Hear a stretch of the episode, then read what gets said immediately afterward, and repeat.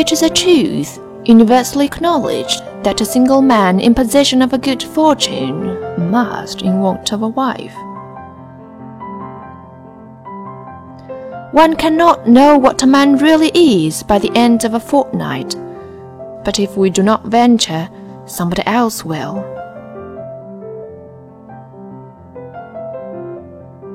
But if a woman is partial to a man and does not endeavor to conceal it, he must find it out.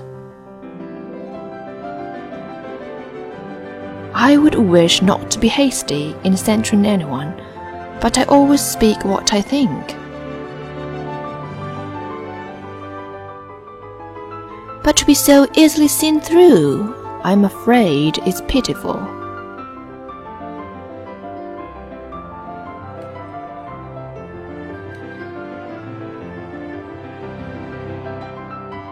A regard for the requester would often make one readily yield to a request without waiting for arguments to reason one into it.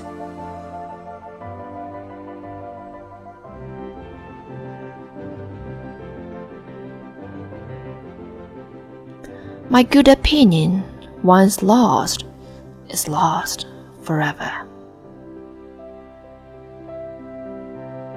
There is, I believe, in every disposition a tendency to some particular evil, a natural defect which not even the best education can overcome.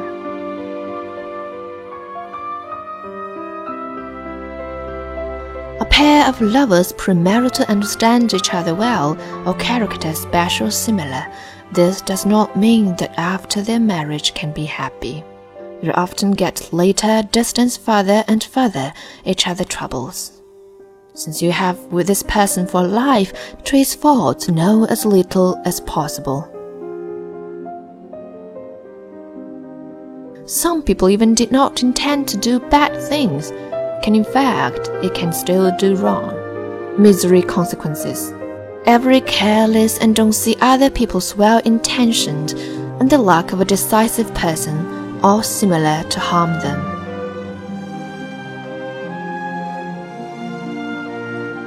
Only deep love will persuade me to marry, which is why I'll end up an old maid.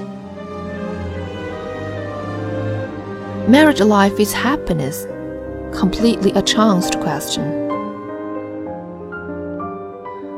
The more I see of the world, the more I am dissatisfied with it.